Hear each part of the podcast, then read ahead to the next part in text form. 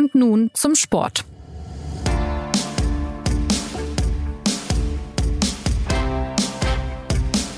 Bei Bayern München ist es einfach auch der Anspruch, dass man äh, möglichst jeden Titel holt, äh, sehr erfolgreich ist. Und äh, klar, dieses Jahr, diese Saison war es leider nur äh, die Meisterschaft, äh, weil ich glaube schon, dass, dass gerade in, einem wichtigen, in einer wichtigen Phase auch wichtige Spieler gefehlt haben. Trotzdem hat die Mannschaft äh, sehr gut performt. Ja, sehr gut performt hat der FC Bayern tatsächlich. Da hatte Hansi Flick auf der Pressekonferenz nach dem 6 zu 0 gegen Gladbach natürlich recht.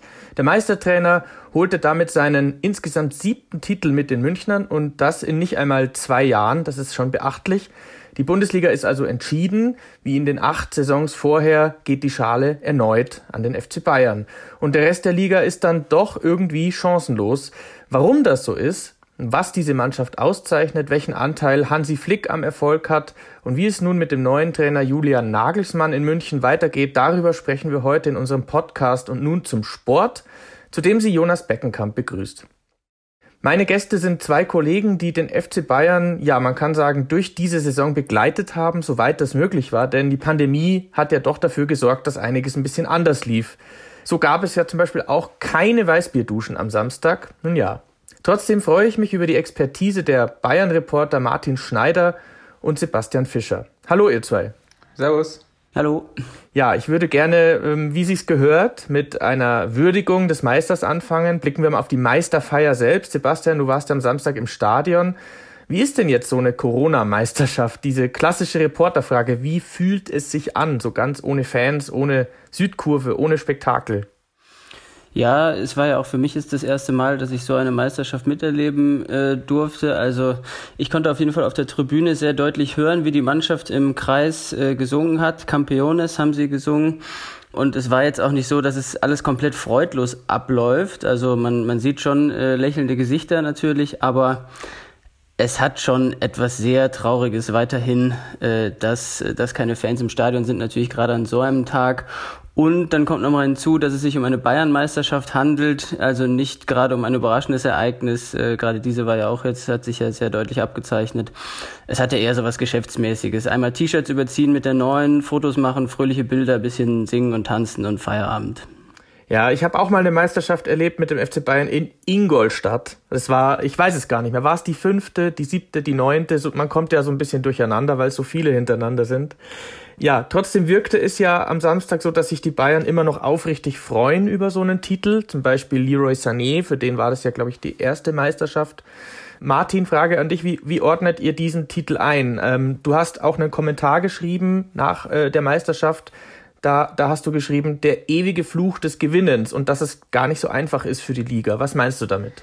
Naja, damit meine ich das äh, nicht mehr zu leugnende äh, systematische Problem, das die äh, Bundesliga hat, weil ähm, ne, es ist ja offensichtlich, wenn man eine Liga hat, wo neunmal hintereinander der gleiche Verein gewinnt und äh, auch oft einfach nicht knapp gewinnt, äh, sondern halt, äh, wie, wie Sebastian gesagt hat, wo es sich ja abzeichnet, auch dieses Jahr hat sich ja abgezeichnet dann ist, äh, dann hat sich halt im Wettbewerb was äh, verschoben. Und ähm, was ich mit dem Fluch des Gewinns meine, ist, dass es halt ähm, meint, dass man sich halt fragen muss, ähm, ob man das jetzt so akzeptiert als Bundesliga, dass wirklich immer der gleiche gewinnt.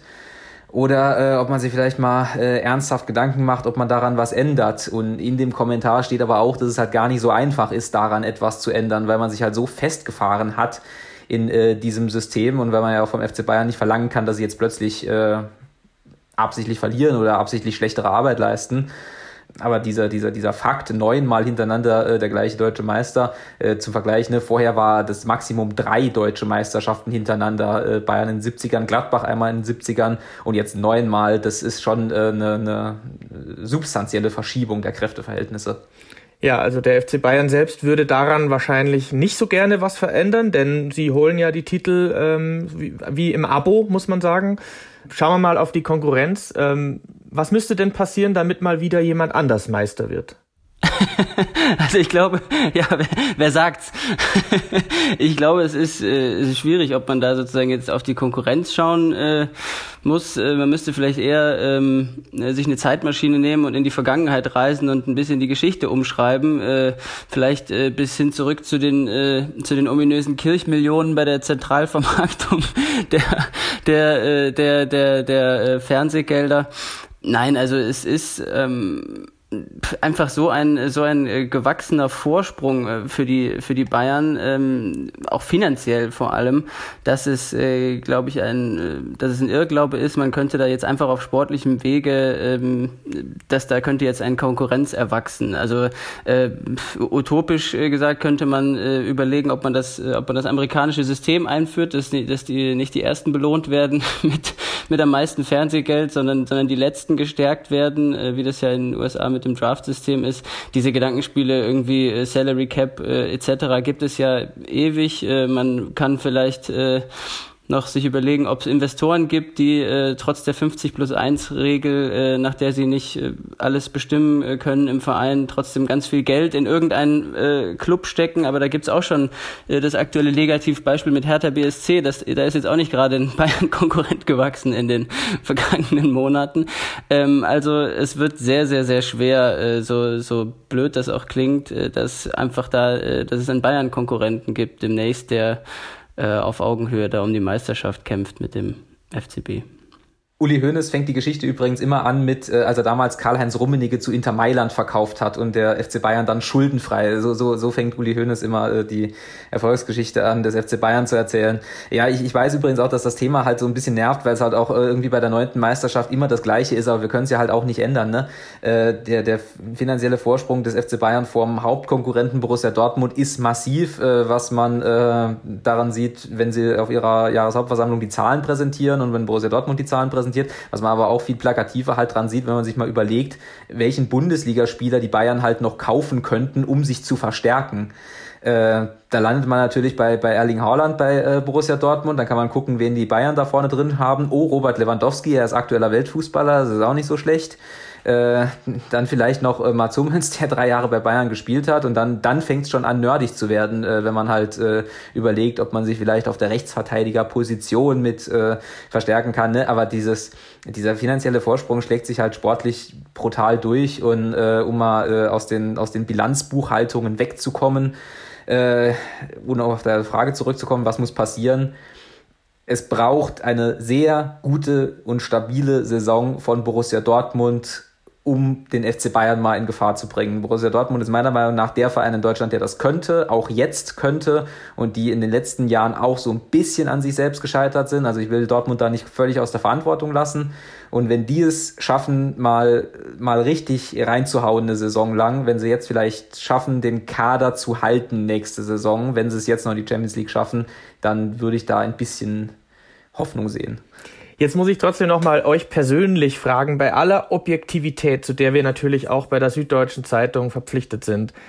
Frustriert es euch nicht, seit neun Jahren darüber zu berichten, mit wie vielen Punkten der FC Bayern Vorsprung Meister wird? Ähm, ist das für euch noch ein Wettbewerb, der, ja, ich sag mal, der Spaß macht? Also als Berichterstatter bin ich ja noch gar nicht so lange dabei. also also äh, frustriert mich in dem äh, Sinne schon mal schon mal nicht. Das kann ich natürlich äh, sagen. Es ist natürlich aus Zuschauersicht natürlich sehr frustrierend. Das haben wir ja gerade sozusagen äh, auch zu erklären versucht mit den ähm, mit den mit den Argumenten. Also klar, es ist äh, die, die Bundesliga braucht das eigentlich auf, auf Sicht wieder, das ist, äh, ist ja ganz klar, also dass es, dass es, äh, dass es eine spannende Meisterschaftsfrage gibt. Äh, es ist, hat sich inzwischen ja so, ähm, so entwickelt, dass es, dass es eigentlich nirgendwo so langweilig in Europa ist wie in Deutschland. Und ja, das ist natürlich nicht schön. Also ich kann dazu ein Zitat von José Mourinho gerade hier, äh, habe ich es vorher gelesen. Ähm, die Bundesliga ist ein toter Wettbewerb. Ich weigere mich, in ein Land zu gehen, in dem der Druck nicht besteht.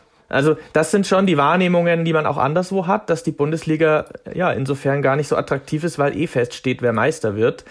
Aber wir wollen jetzt nicht nur äh, bashen, dass der FC Bayern Meister wird. Dafür können sie ja auch nichts. Das ist ja auch ein, äh, ein Verdienst dieses Clubs.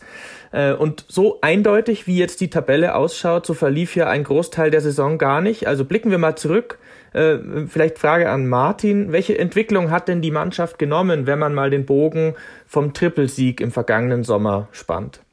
Das, was du gerade gesagt hast, das, das finde ich auch äh, wichtig, ne? weil äh, das, was wir jetzt gerade beschrieben haben, ne, das sind systematische äh, Probleme, die die Spieler oder die Mannschaft oder der Trainer oder der, der sportliche äh, Teil des FC Bayern, der kann dafür gar nichts. Dass die verdient Meister geworden sind, daran kann überhaupt gar kein Zweifel äh, bestehen. Und das möchte ich auch unterstreichen nochmal, natürlich. das, das will ich auch nicht gesagt haben, ja.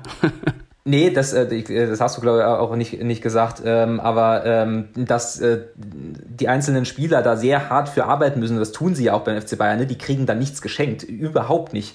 Sondern ich hatte, wenn du, um auf deine Frage zu kommen, die, die konkrete Saison dieses Jahr ähm, sogar, äh, hatte ich das Gefühl, härter arbeiten müssen als in manchen Saisons davor. Die äh, Probleme der Saison sind auch schon äh, oft beschrieben worden. Ne? Sie war äh, terminlich äh, viel dichter und sie war dann auch für so eine Mannschaft wie ein FC Bayern viel dichter, der ja äh, in drei äh, nach der Niederlage gegen Kiel dann noch in zwei Wettbewerben eben auf sehr hohem Niveau performt hat, der dann irgendwann massive Verletzungsprobleme hatte und kaum noch einen Kader hatte. Also ich glaube, dass diese Meisterschaft tatsächlich eine härter erkämpfte Meisterschaft ist als Teile von, von den anderen acht was man übrigens auch so ein bisschen an der Punktausbeute sieht. Ich glaube, sie schaffen diese Saison keine 80 Punkte und in den anderen acht hatten sie die fast immer. Also es ist äh, auf dem Papier gar, gar nicht so einfach gewesen dieses Jahr. Trotzdem fällt ja auf, der FC Bayern, blicken wir mal auf diese Mannschaft. Äh, sie haben den besten Torwart, auch Manuel Neuer hatte ja äh, phasenweise eine richtig, richtig gute Saison gespielt.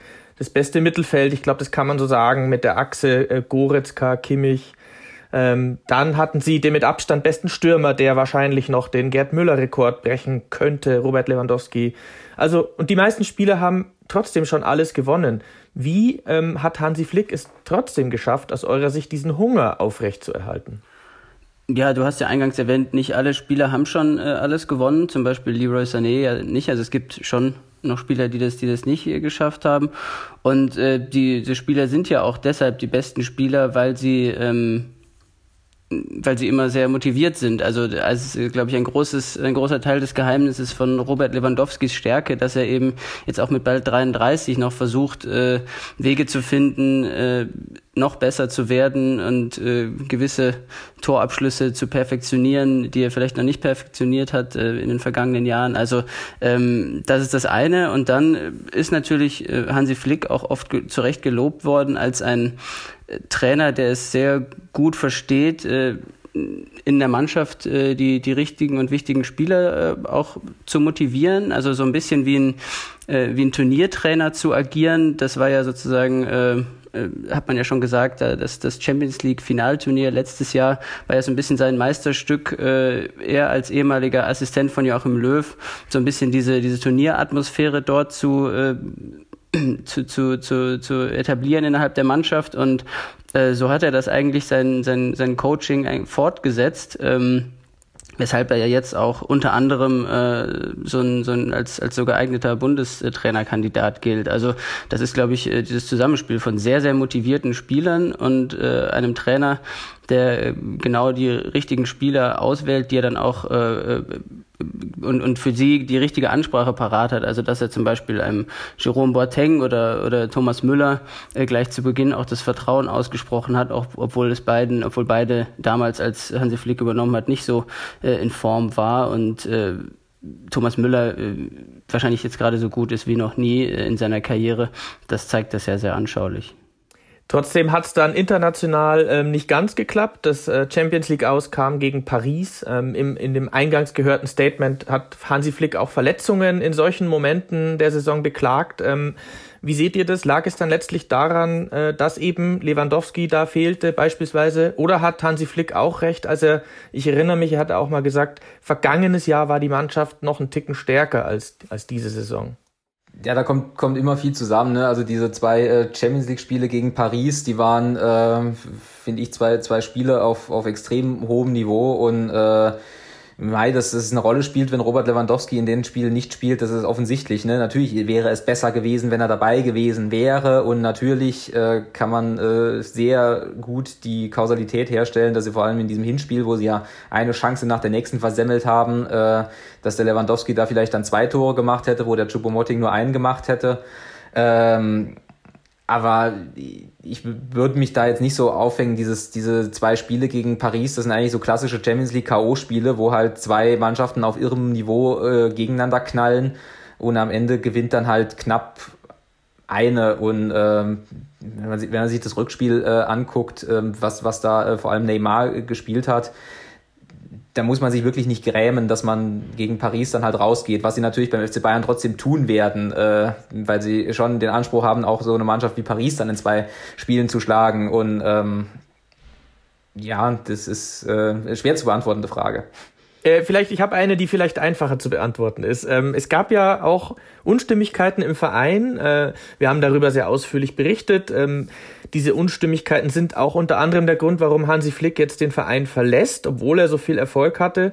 Ähm, könnt ihr noch mal kurz zusammenfassen, äh, wie kam es zu diesen Ungereimtheiten und welche Rolle spielte dabei der Sportvorstand Hassan Salihamidzic? Hast, hast du gerade gesagt, ich stelle mal eine einfache Frage und dann äh, jetzt erklärt mal bitte alle Probleme des FC Bayern kurz. Ja, es war natürlich pure Ironie. Es wird immer komplizierter, dafür stehen wir hier ja. Die einfachen Fragen kommen am Schluss. Wenn ich es kurz zusammenfassen äh, müsste, würde ich sagen, dass diese Meinungsverschiedenheiten auf fachlicher Ebene begonnen haben zwischen Hansi Flick und Sportvorstand Hassan Salihamidzic, also auf fachlicher Ebene, was die Zusammenstellung des Kaders äh, angeht, was die Notwendigkeit von Neuzugängen angeht, was äh, die Auswahl dieser Neuzugänge angeht. Äh, so hat es mal angefangen mit dem äh, äh, weltberühmten Spieler Alvaro Utriozola, den ich jetzt wahrscheinlich gar nicht mal so gut ausgesprochen habe, aber der damals im äh, äh, im, im Wintertrainingslager in Katar oder nach dem Wintertrainingslager in Katar kam, nachdem äh, Hansi Flick öffentlich äh, im Gespräch mit der SZ damals äh, Neuzugänge gefordert hatte, ähm, was er so als so eine Art Notruf gesehen hat damals, weil er dachte, er wird sie sonst nicht bekommen. Äh, ja, und so äh, ist dann äh, über diesen Zeitraum von anderthalb Jahren äh, hat sich dieser Streit so entwickelt, dass er am Ende einer war, der äh, ja wahrscheinlich der sozusagen Schuld auf beiden Seiten hatte, äh, sicher, und der aber einfach auch nicht mehr einzufangen war. Irgendwie. Das war einfach dann ein, ein, ein Streit zwischen zwei äh, äh, Männern, die dachten, äh, auf jeden Fall beide recht zu haben. Das ist jetzt mal sehr einfach gesagt und ohne die ganzen äh, Eskalationsstufen äh, zu beschreiben. Aber ja, wie du schon sagst, es ist äh, ein, spielt eine große Rolle bei dem, äh, bei dem, bei dem Fakt, dass, dass Hansi Flick nun eben jetzt geht als Trainer, der in 18 Monaten sieben Titel gewonnen hat, was ja sehr ungewöhnlich ist, dass man dann geht. Ja, äh, es ist, glaube ich, auch im Verein so, dass sie, äh, ähm, dass sie denken, das hätte man vielleicht irgendwie, äh, vielleicht hätte man es früher einfangen müssen, diesen Streit, dann hätte, dann wäre es noch möglich gewesen. Keine Ahnung. Äh, das ist aber jetzt Spekulation. Auf jeden Fall war es, ein, hat es einen großen Teil dazu beigetragen, dass sich die Wege jetzt nun mal trennen. Ja. Ja, worüber wir jetzt nicht spekulieren müssen, äh, denn das ist ja Fakt, äh, ist zumindest, dass die Zugänge, die also vor dieser Saison kamen, Buona Sar oder Marc Rocca oder Douglas Costa, dass die nicht besonders gewinnbringend integriert wurden. Also daraus kann man ja schon ablesen, dass Hansi Flick mit diesen Spielern nicht so viel anfangen konnte, oder? Da, da muss man jetzt halt wirklich äh, in die Details gehen. Ne? Äh, ja, äh, Tran Transfers sind, äh, um mal vielleicht die andere Perspektive einzunehmen, äh, halt immer mit einem gewissen Risiko behaftet. Und es gibt keinen Verein auf der Welt, der mit äh, Transfers immer richtig liegt. Ne? Äh, das findest du auch in, in, in Dortmund und in Leipzig. Und äh, in wie Sebastian gesagt hat, in dieser ganzen Geschichte äh, steht halt oft Aussage gegen Aussage. Also der eine sagt so, der andere sagt so, was dann im Detail schwer zu überprüfen ist und äh, schwer, schwer wiederzugeben ist. Ähm, und ich glaube auch, dass diese drei Zugänge, äh, Sarocca und, und Costa, Also ich sag mal so, Douglas Costa, äh, um es mal an dem zu machen, der hat mich gewundert, weil er ja schon beim FC Bayern äh, schon mal unehrenhaft entlassen wurde von Uli Hoeneß und jetzt äh, ist er nochmal geholt worden.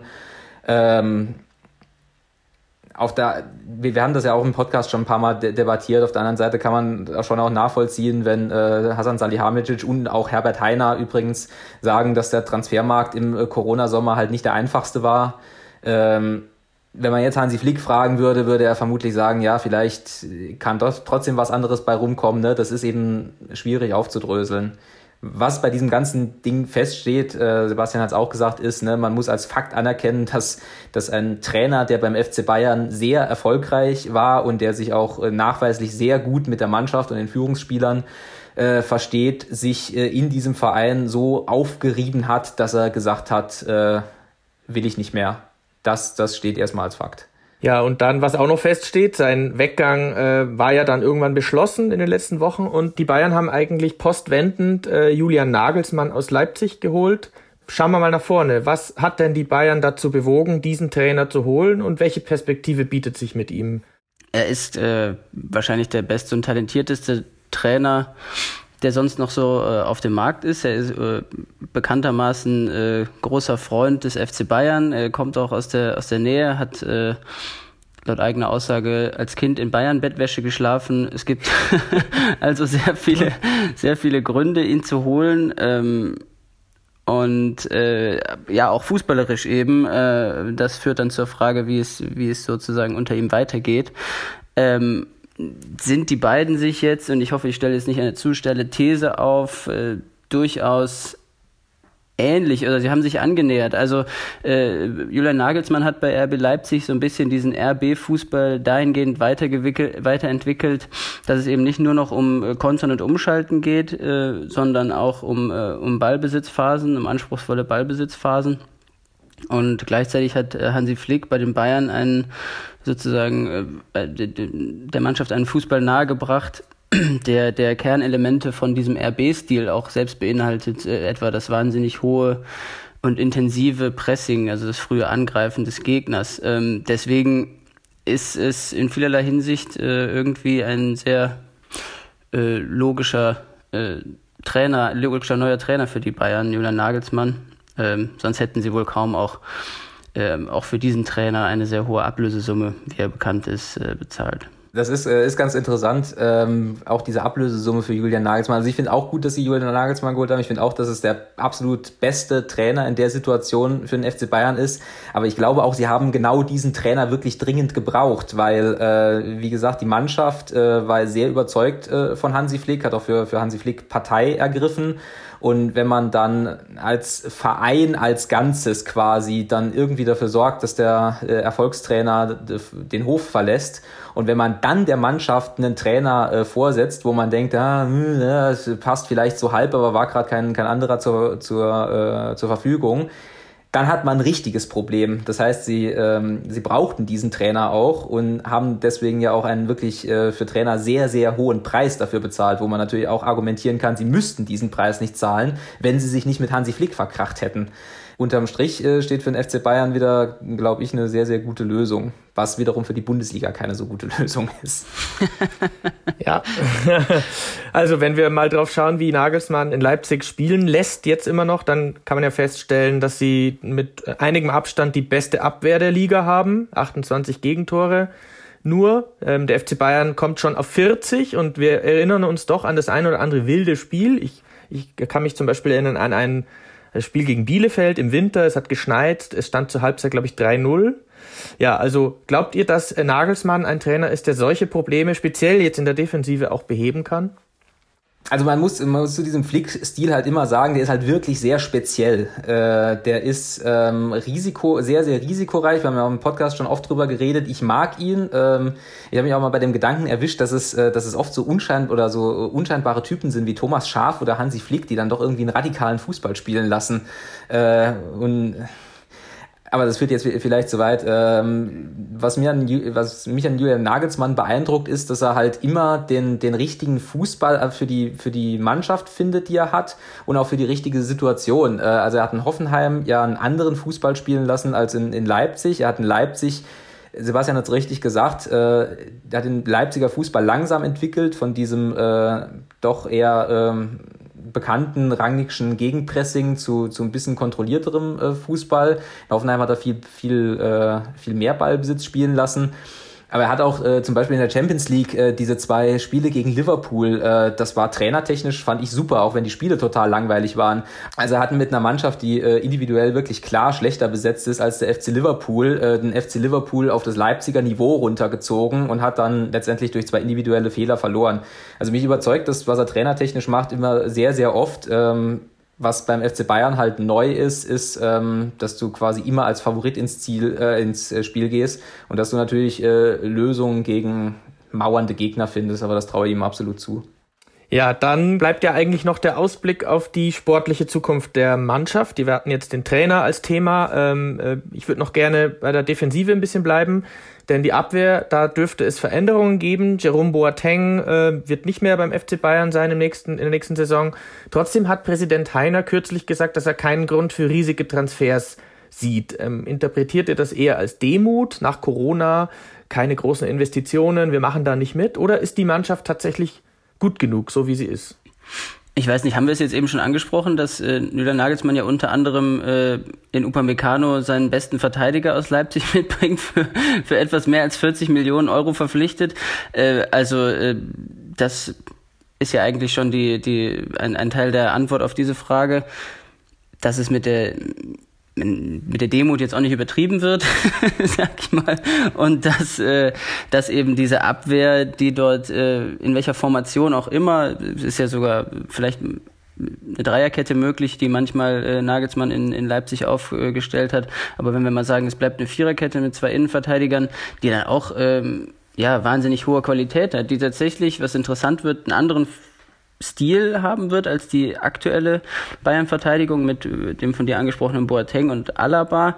Äh, Gerade die äh, diese diese strategischen Qualitäten, nenne ich es jetzt mal von David Alaba, sein, sein Passspiel, das wird äh, vielleicht ein bisschen fehlen, erstmal, wenn dann äh, voraussichtlich Lucas Hernandez äh, Innenverteidiger wird, eben neben Upamecano, also wenn das das neue Duo wird, äh, könnte man jetzt sagen, die sind sehr, sehr, äh, weiß nicht, sehr athletisch, das, das, äh, das auf jeden Fall und natürlich wahnsinnig äh, gute Fußballer, aber ähm, dieses, dieser Stil ist ein bisschen anderer. Ähm, aber Abwehrprobleme sozusagen sind jetzt eigentlich nicht unbedingt äh, abzusehen, wenn man wenn man sich mal diese diese Namen einfach äh, anschaut und noch überlegt, dass Niklas Süle äh, voraussichtlich als, als erster Ergänzungsspieler äh, beim FC Bayern äh, äh, spielen könnte, gleichzeitig äh, aber ja äh, bei der Nationalmannschaft zum Beispiel Stammspieler äh, sein soll. Also es ist äh, eine, eine ganz, ganz hohe Qualität da.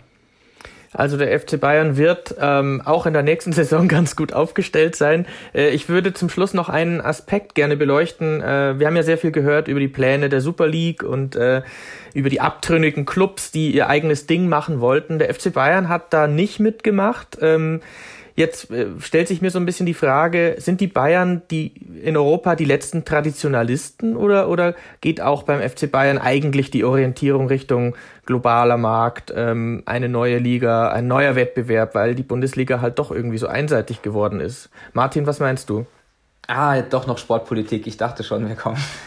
Natürlich also man muss beim FC Bayern zur Super League konkret ja erstmal wissen, dass in Deutschland ja die 50 plus 1 Regel gilt und dass deswegen beim FC Bayern letzten Endes ja die Mitglieder äh, entscheiden.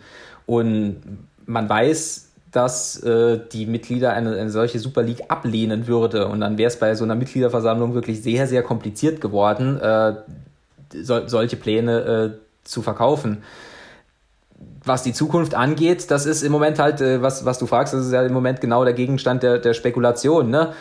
Der Nachrichtenstand ist der, dass noch drei Vereine, Barcelona, Real Madrid und Juventus Turin, an dieser Super League festhalten, äh, was natürlich völlig utopisch ist, weil man zu dritt keine Super League gründen kann erstmal ist, die sind die Pläne weg und auch dieses Drohszenario Super League ist weg. Gleichzeitig ist die äh, Champions League Reform, also eine ähm, neue Champions League mit mehr Mannschaften und äh, im Ligaformat ab 2024 auch beschlossen. Die Frage ist, bleibt das jetzt so? Nutzt die UEFA dieses äh, Wegbrechen des Drohszenarios Super League, um möglicherweise auch die Champions League wieder so umzugestalten, dass nicht nur äh, die üblichen Top-Clubs davon profitieren? Das sind alles so Fragen, die man äh, in naher Zukunft beantworten haben will, wenn man sich für Sportpolitik interessiert. Das tun wir, das tun wir, aber wir äh, interessieren uns natürlich vor allem für den FC Bayern als Verein. Ähm, wenn man mal betrachtet in der Führungsebene, Uli Hoeneß ist jetzt zumindest offiziell abgetreten. Karl-Heinz Rummenigge gehört zum Jahresende als Vorstandsvorsitzender auf. Äh, Oliver Kahn wird dann die prägende Figur im Verein sein, äh, neben Salihamidzic. Ähm, was glaubt ihr, wie wird sich der Club denn jetzt verändern? Werden die Bayern mehr Laptop oder mehr Lederhosen sein in Zukunft? Ja, sehr schön äh, zugespitzt in der Frage. ähm, Dafür stehe ich. ja, äh, Oliver Kahn arbeitet ja, glaube ich, soweit ich weiß, immer noch der, sein ähm, berühmtes Programm Bayern Ahead äh, aus. Und äh, es wird natürlich sehr spannend zu sehen, äh, was, was dieses Programm so beinhaltet. Klar, es wird, es wird einiges, es gibt einiges an Bewegung in der in der bayerischen Führungsebene. Ähm, aber ob er jetzt sozusagen, wenn du, weiß nicht, Laptop oder Lederhose, ob es jetzt diese Revolution äh, auslöst, dass sich der Verein von seinen Wurzeln äh, entfernt äh, und, und irgendwie ganz neue Wege äh, beschreitet, das kann ich mir ehrlich gesagt nicht vorstellen, auch weil ja, äh, das wird ja auch viel beschrieben, Uli Hoeneß, obwohl er jetzt äh, sich äh, in Anführungszeichen verabschiedet hat, äh, immer noch durchaus äh, das eine oder andere Wörtchen äh, mitspricht äh, als, als Ehrenpräsident, ja. Oder als Aufsichtsratsmitglied, ne? Richtig, klar. Und, und vor allem als Aufsichtsratsmitglied, ja. Ich, ich stelle ich stell mal zum Ende des Podcasts noch eine These auf. Äh, ich glaube, dass beim FC Bayern sich grundsätzlich nichts ändern wird, solange sie nicht in eine sportliche Krise rutschen, Klammer auf, in, die sie sei, in der sie seit 2012 noch nie waren. Ich glaube eher, dass äh, der FC Bayern durch diese ganze Super League-Umwerfungen und äh, auch ein bisschen durch die äh, Corona-Krise, äh, weil, und das ist ja auch äh, Teil des Erfolgs des FC Bayern, der FC Bayern substanzieller wirtschaftet, als es offensichtlich Barcelona und Real Madrid getan haben, äh, dass der FC Bayern da eher als Gewinner nochmal rausgeht, als dass sie jetzt irgendwie eine unerwartete Krise haben. Aber äh, wie gesagt, ich hoffe, falls jemand das hört in Dortmund, ich hoffe auf Borussia Dortmund in einer, in einer Saison. Nicht, weil ich jetzt besonders äh, Borussia Dortmund-Fan wäre, sondern weil ich einfach hoffe, dass dieser, dieser wunderbare Wettbewerb Bundesliga in irgendeiner Form äh, mal wieder spannend ist und, äh, und, und erhalten bleibt und dann diese Super League-Fragen sich äh, erledigt haben. Ja, also zum Schluss, wenn wir schon so versöhnlich sind, dann kann man ja noch erwähnen, dass es ein Duell mit dem VfL Bochum wieder geben wird in der nächsten Saison, sehr wahrscheinlich zumindest. Da gab es mal eine Fanfreundschaft zwischen München und Bochum, also darauf können sich, kann sich so mancher freuen. Ansonsten, ja, der FC Bayern ist wieder deutscher Meister, so richtig haut das nur noch wenige vom Hocker, aber die Münchner waren halt in den wichtigen Momenten schlicht zu stark für den Rest in Deutschland. Äh, jetzt kommt äh, mit Julian Nagelsmann ein neuer Trainer, der sogar ein waschechter Bayer ist. Ich glaube, er kommt aus Landsberg am Lech, wenn ich richtig informiert bin. Und beim nächsten Titelgewinn fließt dann vielleicht auch wieder das Weißbier. Das werden wir dann sehen im nächsten, wer weiß wann es ist, vielleicht schon im Winter oder dann doch erst im Frühling. Ja, damit ist, glaube ich, erstmal alles gesagt zum Zustand des Rekordmeisters. Ich danke den Kollegen Martin und Sebastian für ihre Einordnungen. Die SZ bleibt natürlich dran bei den Bayern und mir bleibt noch der Hinweis auf unsere Mailadresse für Feedback. Sie lautet podcast.sz.de. Das war's diese Woche bei und nun zum Sport. Bis demnächst. Ciao.